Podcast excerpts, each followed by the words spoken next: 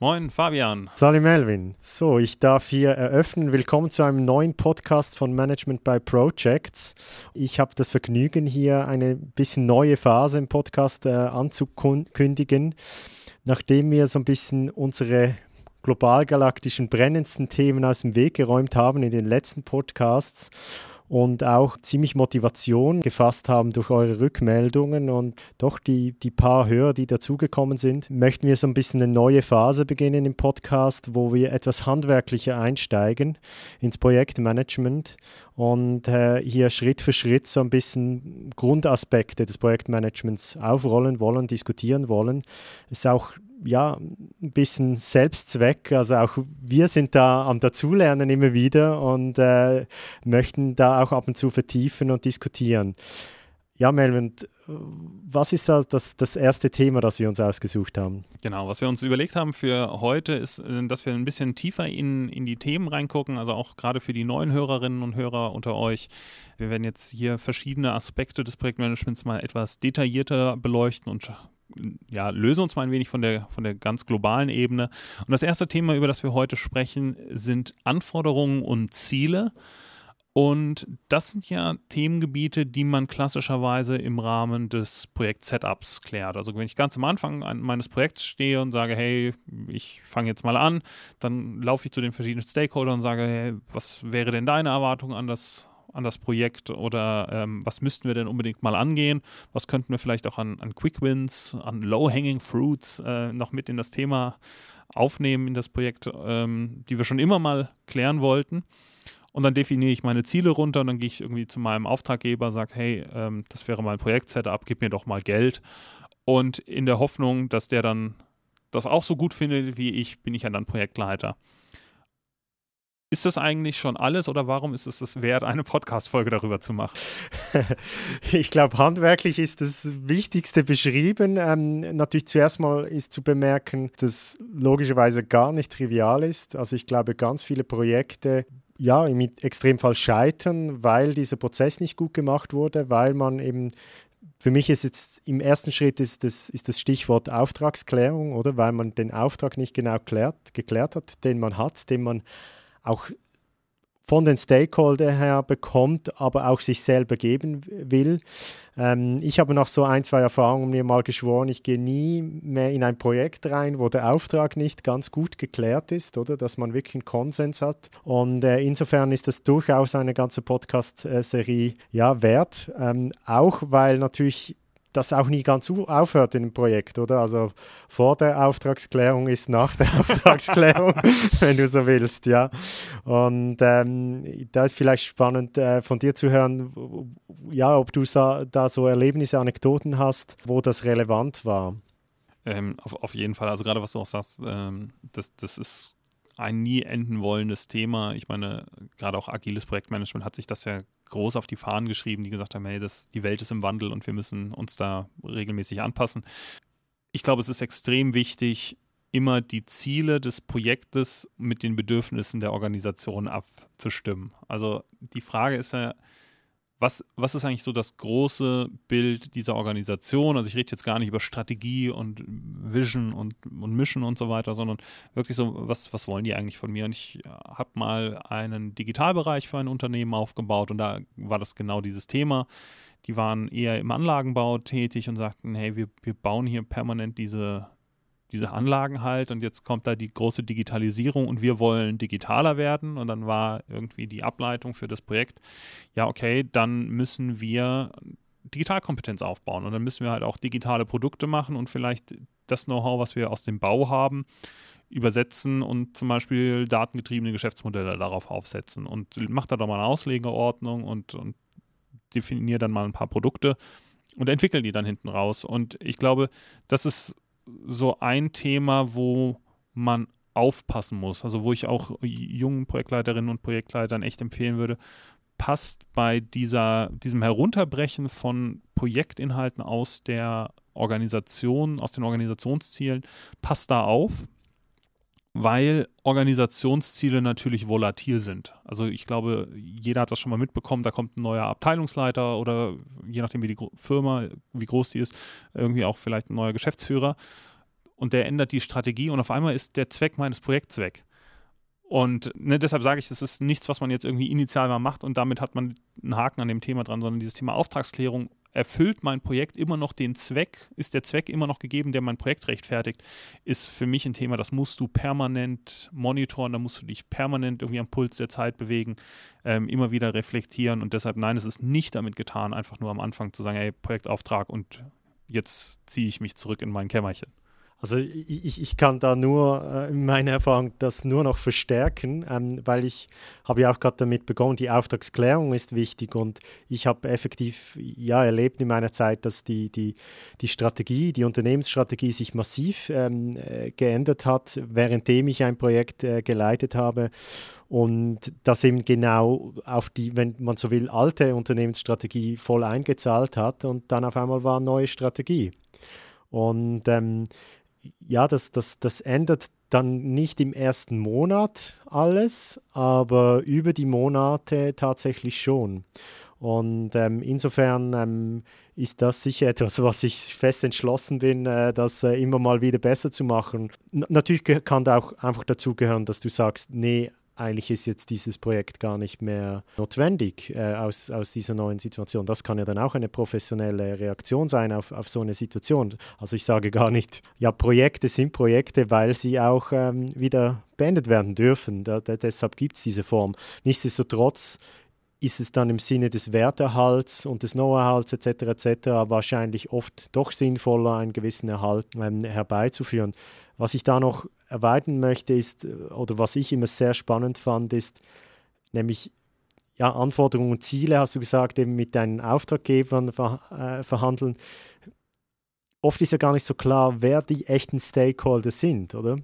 Gerade wenn man größere Projekte macht, hast du in jedem Szenario viele Stakeholder. Und das war in meiner Erfahrung doch einer der, ja, der, der manchmal auch anspruchsvollsten äh, Prozesse, die, die echten Stakeholder wirklich zu finden. Wer committet sich hier wirklich? Auf wen kann ich mich dann verlassen? Ähm, wer, wer wirklich will jemand auch wirklich dann das Resultat des Projektes äh, oder, oder die Ergebnisse, sind die überhaupt willkommen? Manchmal muss man ja ein Projekt einfach auch machen, weil es äh, gerade opportun ist, aber vielleicht ist man gar nicht so ähm, empfänglich für die Resultate. Und, und äh, da, da wäre es interessant, so ein bisschen zu reflektieren, ja, was, was sind denn da die Tricks, Tipps und Tricks, äh, die, die, die wir da mitgeben können in solchen Prozessen? Also was mir spontan in den Kopf kommt, ist, du, du läufst dann ja los und sprichst mit den verschiedenen Stakeholdern und dann, dann kriegst du ja Lieferobjekte und Meilensteine und Termine und dann sagen die dir, ne, du musst irgendwie das und das machen und äh, man muss immer so ein bisschen auch aufpassen, dass das kein Wünsch dir was wird und dann hast du ja nachher eine Liste mit Lieferobjekten und stehst dann vor der Situation, dass du die ja in eine Reihenfolge bringen musst. Die, die erarbeitest du ja nicht alle parallel und die haben ja auch Abhängigkeiten untereinander.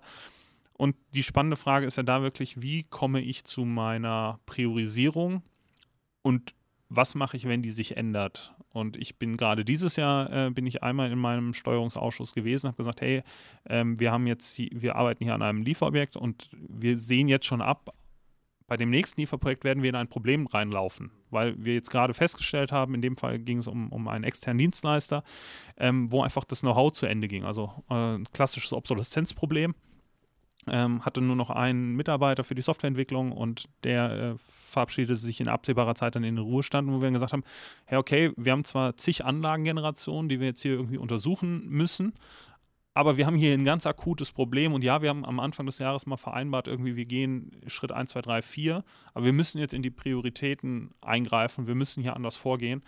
Und ich habe noch nie die Erfahrung gemacht, dass wenn man das dem Management gegenüber nicht transparent macht und nicht hingeht und sagt, hey, aus den und den Gründen weichen wir jetzt ganz bewusst vom Plan ab und sich da das Okay holt, dass das zum einen, dass das dem Management dem nicht folgt, weil äh, was, was wäre denn auch die Alternative dazu? Niemand hält am Plan fest, um am Plan festzuhalten. Ähm, zum anderen auch, dass das ein Signal eben in Richtung der Stakeholder ist, da denkt jemand aktiv mit. Also auch da würde ich, würde ich wirklich die Empfehlung geben, zu signalisieren, ich mache hier nicht einfach nur meinen Plan und Dienst nach Vorschrift, sondern ich bin mir durchaus bewusst, dass ich in einem volatilen System unterwegs bin und dass jede meiner Tätigkeiten natürlich Auswirkungen aufs Gesamtsystem hat und andersrum wäre ein Best Practice, den ich hier auf jeden Fall teilen würde. Also das deckt sich ja auch, also ich meine, die Welt ist ja volatil oder agil, oder? VUCA. VUCA, genau. Wir brauchen mal so ein, wir mal so ein Buzzword-Schwein. genau, aber was ich immer spannend finde an dem Punkt, das ist, obwohl solche Dinge immer mal wieder ähm, als neue Erkenntnis postuliert werden. Und eine Erzählweise ist ja auch, früher war die Welt planbar. Ähm, ich halte das ehrlich gesagt ein bisschen für Humbug. Also die Welt hat sich immer schon verändert. Und ähm, de deshalb, ist es, deshalb ist dieses Thema auch so wichtig, weil ja ähm, Ziele und, und, und Gründe, eben etwas zu tun, sind eigentlich die Basis des Projektes. Und deshalb im agilen Vorgehen nimmt man da ja auch eher Leuchttürme und sagt, hey, ich muss wissen, in welche Richtung, oder? Aber schlussendlich hast du ja immer konkrete Ziele, oder? Und ähm, deshalb halte ich diese Disziplin, die dauernd auch in Frage zu stellen, als, als absolut eines, das ist wirklich so eine Art Kernkompetenz oder Grundlage eines Projektleiters, dies tun zu können. Und, und, das ist eben ziemlich anspruchsvoll, weil du musst eigentlich dauernd ja, deine Fühler draußen haben, oder? Du, du musst eigentlich verstehen, was passiert gerade im Gesamtunternehmen, wenn je nachdem wie marktorientiert oder nach außen orientiert ein Projekt ist, musst du eigentlich auch selbstständig den Markt verfolgen. Du kannst nicht irgendwie auf eine Dienstleistung einer ab anderen Abteilung warten, äh, bis die dir mal eine Warnung rausgeben, weil dann ist in der Regel schon zu spät oder im Projektgeschäft, das relativ schnell getaktet ist. Und ähm, das war da immer mein Takeaway. Ich hatte nie das Gefühl, dass das etwas ist, was ich wirklich delegieren kann, oder? Sondern ähm, das war eine der Tätigkeiten, die, die ich immer als absolut Kernaufgabe als Projektleiter äh, erlebt habe. Und wenn immer du das gut machst, bist du dir relativ schnell ziemlich dankbar, dass du es gemacht hast, oder? Ja. Ein Grund, warum man das ja nicht delegieren kann, aus meiner Sicht, ist, dass äh, man ein sehr feines Gespür über die Jahre entwickelt dafür, was ist denn jetzt irgendwie eine Äußerung nur von einem Stakeholder, was ist wirklich ein Bedürfnis, was ist eine harte Anforderung. Und wenn man gerade auch dann in den Terminen vielleicht nicht dabei sitzt oder jetzt auch äh, pandemiebedingt virtuell, ist es einfach schwierig auch nachzuvollziehen, auch vom Hören sagen, was, wie wichtig ist das jetzt gerade und äh, was, glaube ich, jetzt so zum, zum 0815-Handwerk des Projektleiters gehört, ist ja Stakeholder-Matrix. Ähm, vielleicht kannst du da auch mal erzählen, wie du das machst. Ähm, bei mir sehen die immer relativ einfach aus. Also ich habe eigentlich immer nur die Dimension Einfluss und äh, Betroffenheit auf einer Skala jeweils von 1 bis 10 und dann steht da so eine, so eine Vierfelder-Matrix drauf und dann weiß ich, was ich mit den Leuten machen muss. Aber es gibt ja auch, äh, habe ich gesehen, Leute, die machen das so richtig akribisch, so mit, was weiß ich, der und die, die können nicht miteinander und von dem Leiter der Produktion und der IT, die Kinder sind im gleichen Kindergarten und deshalb haben die gleiche Interessen und, und so weiter. Wie, wie, wie, ja, wie unterteilst du A, deine Stakeholder in, in wichtig und nicht wichtig und wie gehst du auch mit dieser Frage um, jetzt kommt da jemand mit einer, mit irgendwie noch einem Wunsch um die Ecke oder sagt, ey, das ist jetzt aber total dringend. Ist es das jetzt wirklich oder sagst du so, ja, es ist schön, dass das für dich dringend ist, aber halt eben nicht für alle? Ich, ich, ich würde mal sagen, analytisch gesehen, jetzt unabhängig von der Frage, wie viel du aufschreibst oder nicht, ähm, ich glaube, ich musst du da wie so verschiedene Dinge trennen. Also einerseits hast du mal, ich, ich meine, ist, gibt es ja einfach auch eine Stakeholder-Klasse oder seine Person, die für eine Organisation, eine Abteilung und so weiter steht. Und diese Abteilung, das ist ja dann einfacher zu objektivieren, äh, die hat ähm, ja ihre, ihre Gründe, wieso sie welche Interessen hat. Und das ist auch wirklich analytisch relativ stabil zu beurteilen.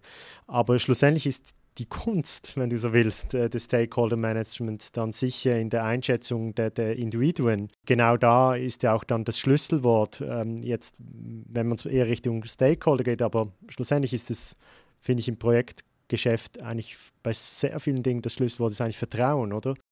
Zu welchen Stakeholdern kannst du überhaupt ein vertrauensvolles Verhältnis aufbauen ähm, und, und zu welchen nicht. Das, das ist für mich immer ein bisschen die, die entscheidende Frage. Oder? Und, und, und Stakeholder ist tendenziell ja schon eigentlich, sollte eher ein positiv besetzter Begriff sein für dein Projekt. Also es ist jemand, der ein Interesse hat, ähm, dass dein Projekt Erfolg hat.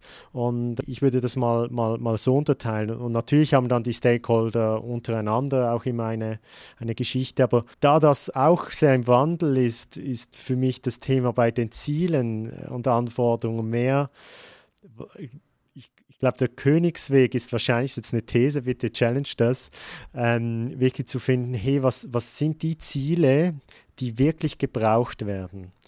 Ähm, also nicht unabhängig von den Stakeholdern natürlich, aber wo du, wo du, wenn du wie überlegst, hey, wenn das Projekt abgeschlossen wird oder eingemottet, was auch immer, wo hinterlasse ich wirklich eine Spur im positiven Sinne? Ich glaube, das ist so eine Überlegung, die man, man sich auch stellen muss als Projektleiter, weil die Stakeholder kannst du ja dann noch managen, oder? Aber wenn du bei den essentiellen Zielen sozusagen den Fortschritt des, des Unternehmens äh, nicht triffst, ähm, dass das Unternehmen wirklich vorwärts bringt, dann denke ich, ist schluss, schlussendlich das Risiko höher, dass du irgendwann mal grob daneben liegst. Und ähm, das ist dann eigentlich, ja, das ist auch etwas für mich Beruhigendes, weil es etwas Selbstermächtigendes, oder? Du kannst als Projektleiter sagen, hey, mit der Zeit habe ich hier erkannt, hey, hier ist wirklich das wichtigste Ziel, oder?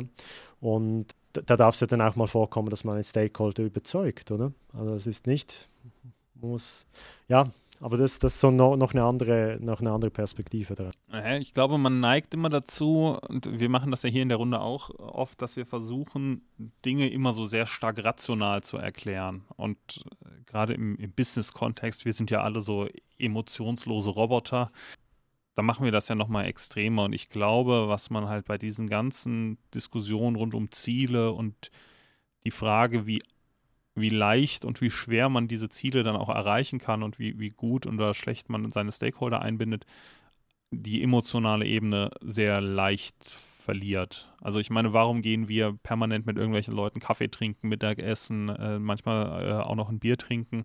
Weil es diese emotionale Ebene gibt. Und ich also ich kann aus meiner Vergangenheit auf jeden Fall sagen, es gab Fälle, wo, wo es Dinge sehr schwer wurden, weil, keine Ahnung, ich lieber ans Meer fahre und der die andere lieber in die Berge. Oder Dinge halt sehr einfach, weil wir beide irgendwie gerne Rockmusik hören. Ähm, um es jetzt mal sehr stark zu anonymisieren. Aber ich würde auch da davor warnen, dass immer so mit diesen vier Schritten zum Erfolg gehen zu wollen, sondern es, ich glaube, es hat einfach wirklich eine extrem emotionale Ebene, du hast eben das, das, Stichwort Vertrauen gesagt. Und Vertrauen ist eine, eine, emotionale Sache. Wie, wie schaffe ich das mein Gegenüber, ob der jetzt Stakeholder ist oder nicht, oder starker oder schwacher Stakeholder, ist ja da egal. Wie schaffe ich das, dass die mir vertrauen, dass ich hier das, das Richtige mache? Weil klar, ich kann jetzt bestimmt sagen, hey, äh, keine Ahnung, ich mache ein Projekt, um, um Kosten einzusparen und deshalb schmeiße ich die Hälfte der Belegschaft raus.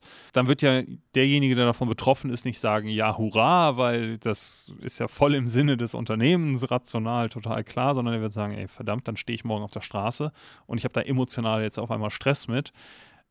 Das ist für mich so ein, so ein Ding, wo man echt aufpassen muss, bei welchen Themen, gerade wenn es um, auch so um Know-how geht oder jeder steckt ja auch so ein bisschen seinen Claim ab und sagt, das ist jetzt so das, wo ich, ich der Experte bin und dann kommt man als Projekt so von der Seite da rein und ja, auf einmal bewahrheiten sich dann alte Wahrheiten doch nicht.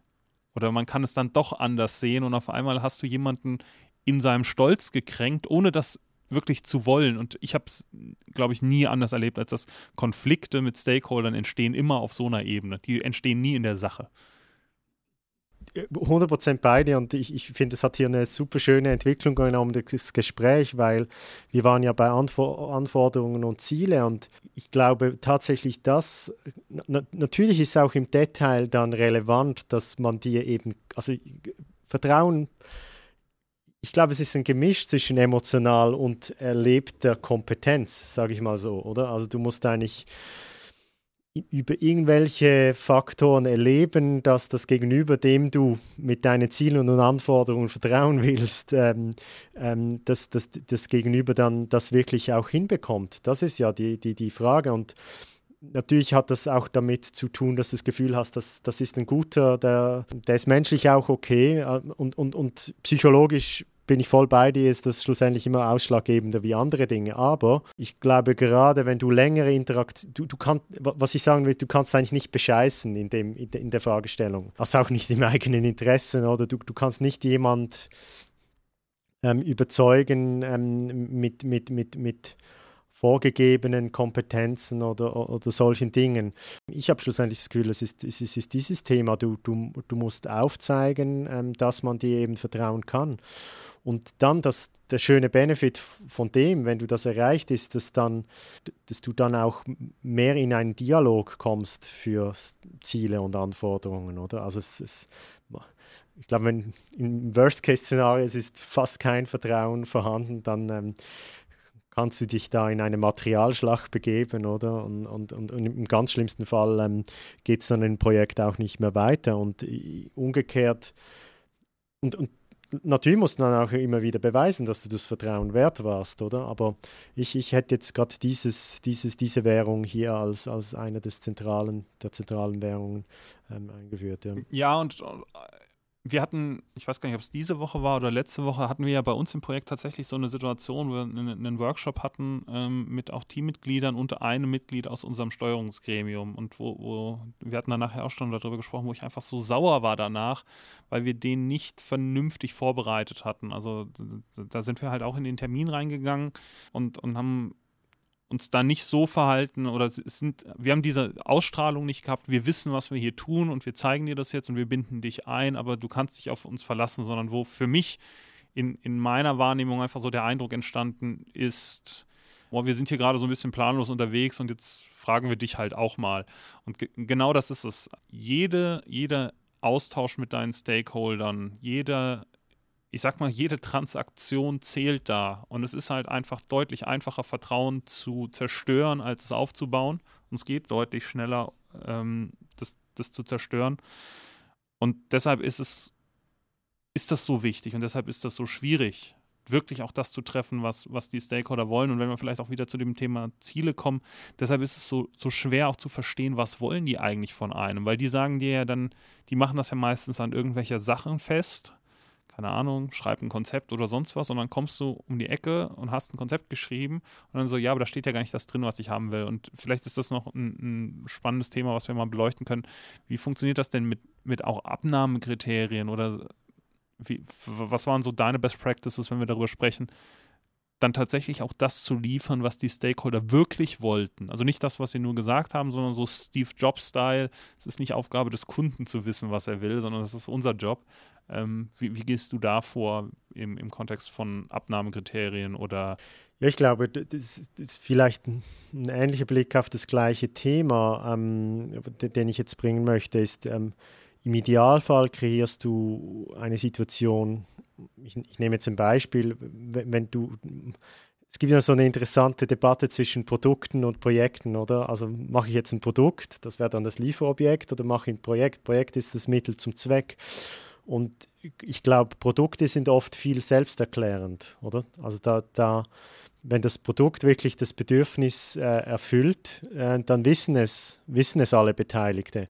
Und ich glaube, das ist, der, das ist ein bisschen, wäre für mich das Messkriterium. Also wenn du wenn du nur noch Projekt gehabt hast und kein Produkt, dann äh, hast du ganz, ganz viele formale Prozesse und ganz viele Abnahmekriterien. Und wenn du vor allem Produkt gemacht hast und das hat den Kunden wirklich befriedigt, dann, dann ist es wie klar, oder? Und, und ähm, für mich ist es fast schon auch dann ein, ein, ein könnte das so ein bisschen als Qualitätsmerkmal eines Projektes erheben, oder? Wir alle haben schon Projekte gesehen, jetzt in diesem Gleichnis, die waren nur Projekt, oder?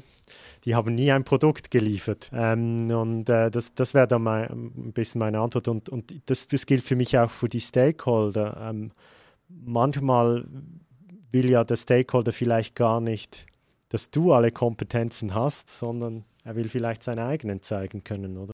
Ja, deshalb ist es manchmal gar nicht so klar. ja, es ist, wenn man ins Detail geht, wird es aus meiner Sicht immer extrem individuell oder situationsspezifisch. Ja, was, was ich allgemein sagen kann, äh, du weißt, es gibt einen ganz schlimmen Tag bei mir im Monat. Ich habe ich hab mir das mal angewöhnt. Ich mache von, vom ersten Monat an, wo wir in einem Projekt sind, einmal im Monat eine Stakeholder-Veranstaltung, eine offene Veranstaltung, wo ich alle einlade, die irgendwie damit was zu tun haben. Also auch hierarchieübergreifend, ähm, hat immer den Titel Blick in die Werkstatt. Und das ist für mich immer deshalb der schlimmste Termin, weil wir Zwischenergebnisse zeigen. Also ganz bewusst jetzt, das ist noch nicht fertig und immer wenn man was zeigt, was noch nicht fertig ist, dann ja, aber hier fehlt da auch noch das. Also man kriegt eigentlich immer nur Kritik. Das ist ja noch nicht fertig, das hat ja noch gar nicht die Farbe, da ist ja noch eine Kante drin und so weiter. Und ich lasse das ja auch immer dann diejenigen präsentieren und vorstellen, die da tatsächlich dran gearbeitet haben. Also es ist ja keine Selbstbeweihräucherungsveranstaltung für mich, sondern damit wir mit den Stakeholdern eben in den Austausch kommen. Und das muss ich sagen, das hat sich auch bewährt, also im Sinne der Kommunikation, dass die Leute wissen, an was du arbeitest, dass aber dann tatsächlich jemand mal zu dir kommt und sagt so, ähm, das ist jetzt aber relativ weit weg von dem, was ich mir vorgestellt habe. Das passiert selten. Also klar, du hast so, so ein bisschen die Diskussion, dann, ähm, ja, hier Verständnisfrage, kannst du das nochmal ein bisschen detaillierter erklären, aber eigentlich zeigst du diese Zwischenergebnisse, ja, also zumindest ich mache das auch so ein bisschen der, der Scrum-Logik entlehnt oder der agilen Logik, dass man halt einfach zum einen sagt, hey, wir haben was gemacht, da ist was rausgekommen und zum anderen eben gebt uns neue wenn wir in der, in der äh, Scrum, im, im Scrum-Wording bleiben, gebt uns neue User-Stories mit für die, all die Dinge, die wir jetzt noch nicht gesehen haben. Im Idealfall wären sie schon bei uns im Backlog. Wenn nicht, dann, dann fügen wir sie noch dazu. Aber dieses, wenn ich nicht sehr direkt auf Leute zugehe und sehr direkt frage, du gibst mir jetzt mal bitte Feedback zu folgendem, dann kommt da immer recht wenig und dann passiert halt das, was immer passiert. Du kommst dann zu deinem Lieferobjekttermin mit dem Lieferobjekt um die Ecke und stellst dann fest, dass es nicht funktioniert. Hast du da einen, einen besseren Ansatz? Hat da schon was Besseres funktioniert? Ja, ich, ich meine, du, du, du musst dann halt, also ich habe nur eine Antwort mit zwei Schritten zurück, oder? Dann bist du halt wirklich auf den generellen kulturellen Themen, oder? Und äh, da ist immer die Frage, wie viel kannst du als Projekt da tun, ähm, um, die, um die generelle Commitment-Kultur, wäre es jetzt vielleicht in dem Fall, ähm, zu verändern. Aber ich, ich, ich glaube, es hat, gehört auch ein bisschen zu, zu der Frage vor, auch da wäre also ich, glaube, es ist wirklich, äh, steht der Tropfen hüllt den Stein. Es ist ja, oft ist es die Kunst eben auch beim Thema Vertrauen und ich glaube, auch hier gehört das ein bisschen dazu. Also habe ich das Vertrauen, dass dieses Projekt mir und meiner Organisation was bringt, dann gebe ich auch was rein, oder? Wenn ich das Gefühl habe, was machen die da genau, ich komme nicht ganz draus, haben sie wirklich dann, dann bleibe ich zurückhaltend. Aber ich, ich meine, jeder will dabei sein, wenn etwas Gutes entsteht, oder? Das ist generell so. Also du hast es auch schon gesagt, Vertrauen ist, ist, ist schwierig aufzubauen und, und schnell zerstört. Und deshalb, ich glaube, es ist die, es ist, das Entscheidende ist, dass du kontinuierlich konsistent bist und, und, und verlässlich, oder? Nicht im Sinne von langweilig etc., sondern eben im Sinne von, hey, ich kann mich immer wieder darauf verlassen, dass ich dort Unterstützung finde, dass äh, in diesem Projekt die Ziele erreicht werden und, und meine Anforderungen berücksichtigt werden also ohne Unmenschliches zu leisten, oder? Einfach im, im, im Sinne der Sache. Und ich glaube, solche Dinge wirken Schritt für Schritt. Ja, es ist schwierig, den schnellen Durchbruch zu haben in gewissen Situationen, oder? Wäre dann wahrscheinlich auch nicht stabil, oder? Also die Leute glauben zuerst, wenn sie es erlebt haben, ist, ist halt oft so, oder? Dass sie vertrauen können. Gut, ich glaube, damit haben wir das Thema Ziele, Anforderungen, Stakeholder soweit ausreichend abgeklopft. Wir sind zeitlich auch schon wieder am Ende dieser Show. Von daher danken wir euch für euer Interesse. Danke auch für die Weiterempfehlungen. Wir sehen das ja, dass wir eine äh, doch stetig zunehmende Hörerinnen und Hörerzahl haben. Freut uns total. Empfehlt uns gerne weiter, gebt uns gerne ein äh, Feedback, äh, gebt uns ein paar Sternchen auf iTunes. Freut uns sehr, bleibt uns gewogen und dann hören wir uns in zwei Wochen wieder. Bis dahin alles Gute. Auf bald, macht's gut.